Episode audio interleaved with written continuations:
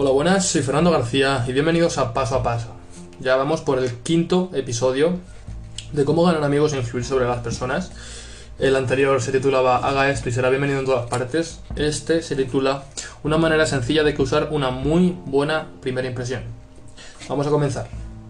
En una comida en Nueva York, uno de los invitados, una mujer que acababa de heredar dinero, ansiaba causar una impresión agradable en todos. Había despilfarrado una fortuna en pieles, diamantes y perlas, pero no había hecho nada con la cara. Irradiaba acidez y egoísmo. No había comprendido esta mujer lo que sabe todo el mundo, que la expresión de un rostro es más importante, mucho más que la ropa que nos ponemos. Charles Schwab me dijo que su sonrisa le ha valido un millón de dólares, y es probable que haya pecado por defecto más que por exceso en ese cálculo porque la personalidad de Schwab, su encanto, su capacidad para gustar a los demás fueron casi la única causa de su extraordinario éxito. Y uno de los factores más deliciosos de su personalidad es su cautivadora sonrisa. Las acciones dicen más que las palabras, y una sonrisa expresa me gusta a usted, me causa felicidad, me alegro tanto de verlo. Por eso es que los perros tienen tantos amigos, se alegran tanto cuando nos ven que brincan como locos y nosotros, naturalmente, nos alegramos al verlos. La sonrisa de un bebé tiene el mismo efecto. ¿Ha estado usted alguna vez en la sala de espera de un médico y ha visto a su alrededor las caras sombrías de la gente impaciente para entrar al consultorio? El doctor Stephen Cup Sproul, veterinario, veterinario de Rayton, Missouri, nos contó de un típico día de primavera con su sala de espera llena de clientes que esperaban para hacer vacunar a sus animalitos mascota. Nadie hablaba con nadie y Probablemente estaban pensando en una docena de cosas que preferían estar haciendo antes que perder tiempo en ese consultorio. Nos contó lo siguiente en una de nuestras clases. Había seis o siete clientes esperando cuando entró una joven con una criatura de nueve meses y su gatito.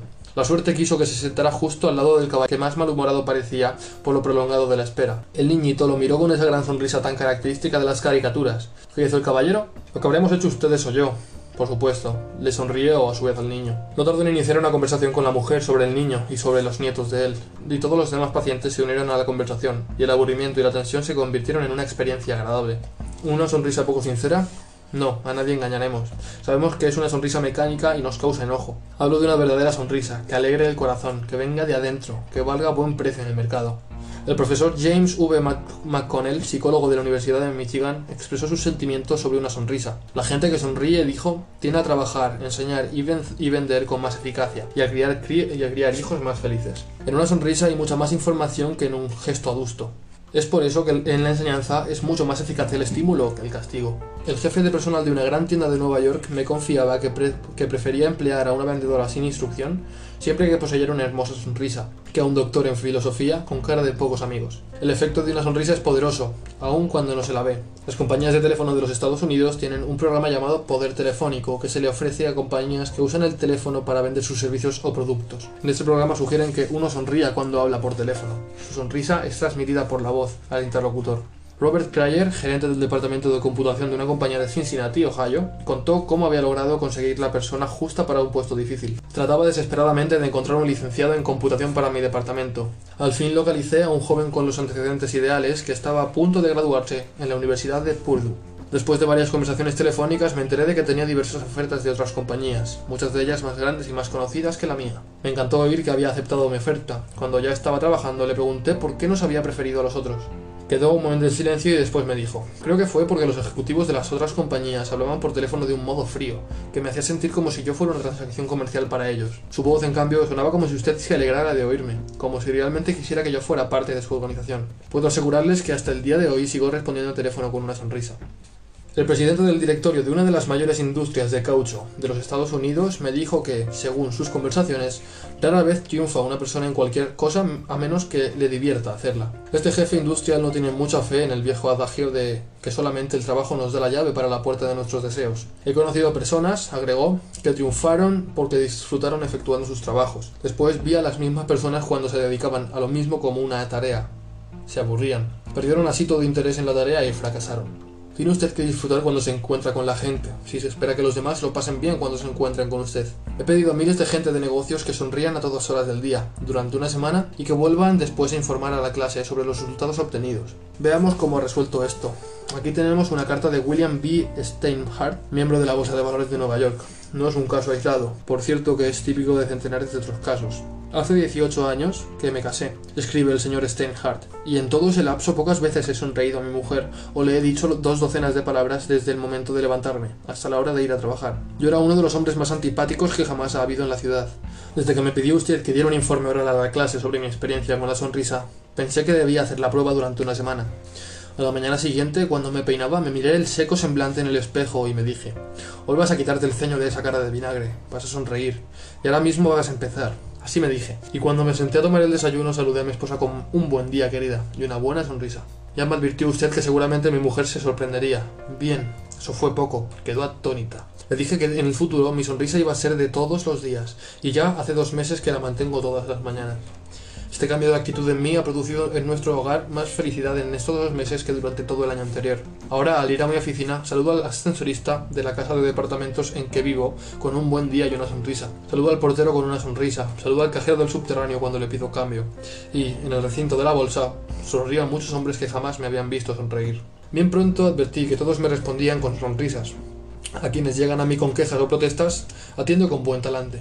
Sonrío mientras lo escucho y compruebo que es mucho más fácil arreglar las cosas. He llegado a la conclusión de que las sonrisas me producen más dinero, mucho más dinero por día.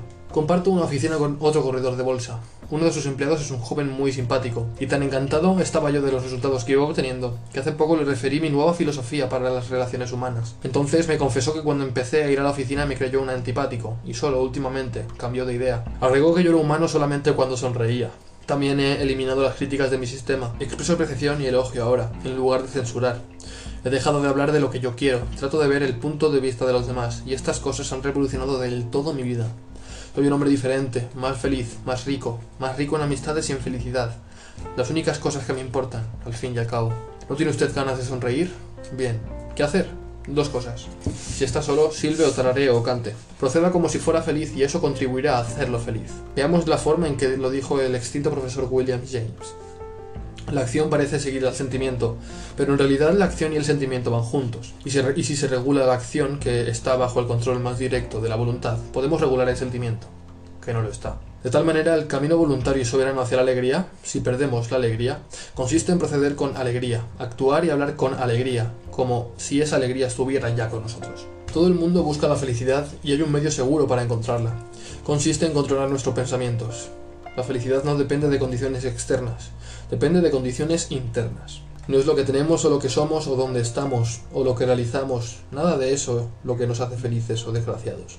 Es lo que pensamos acerca de todo ello.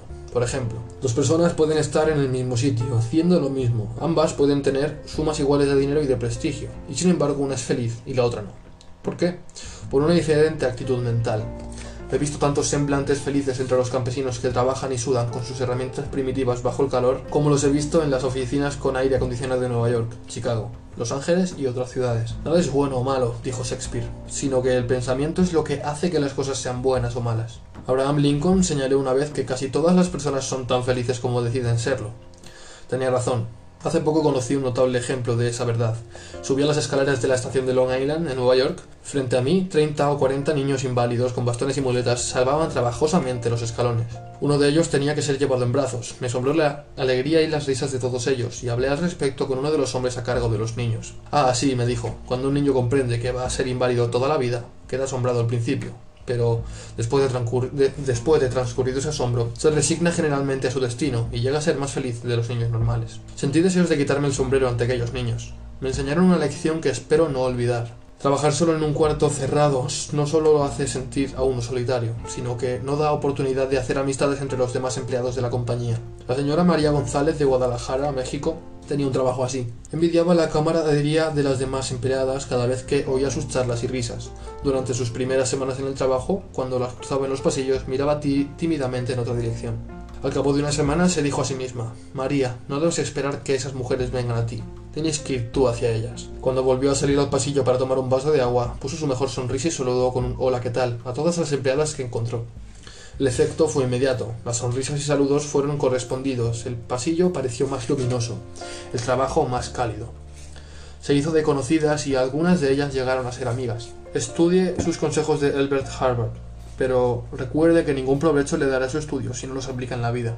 Cada vez que salga al aire libre, retraiga el mentón, lleve erguida la cabeza y llene los pulmones hasta que no pueda más.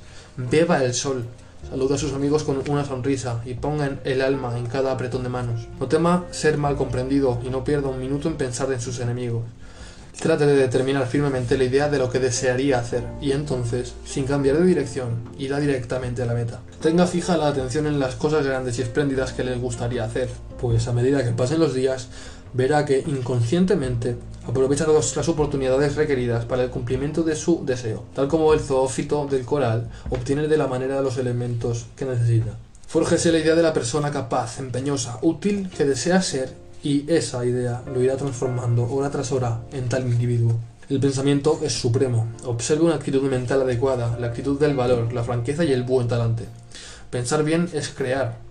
Todas las cosas se producen a través del deseo y todas las plegarias sinceras tienen respuesta. Llegamos a identificarnos con aquello en que se fijan nuestros corazones. Lleve, pues, retraído el mentón y erguida la cabeza. Todos somos dioses en estado de crisálida. Los chinos eran hombres sabios, sabios en las cosas de este mundo y, tenían un proverbio que usted y yo deberíamos recortar y pegar en el tafilete del sombrero. Dice más o menos así, el hombre cuya cara no sonríe, no debe abrir una tienda. Su sonrisa es una mensajera de bondad, su sonrisa ilumina la vida de aquellos que la ven.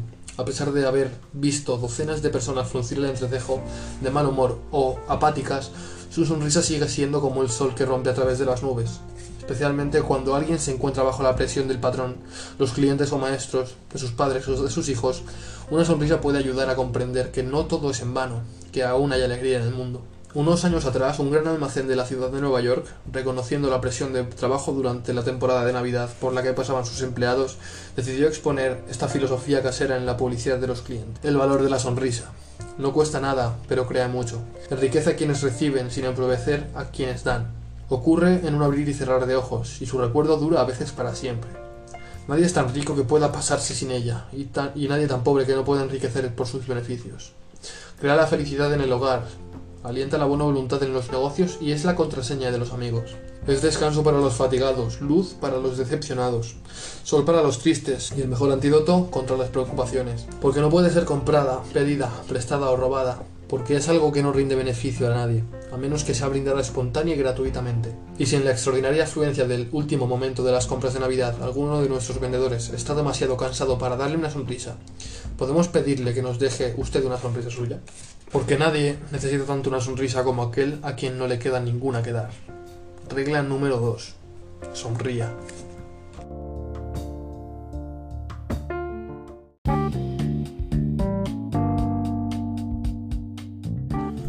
Espero que os haya aportado valores este episodio. Y sin nada más que decir, un saludo de vuestro colega Fernando. Y nos vemos en el siguiente episodio. Hasta la próxima.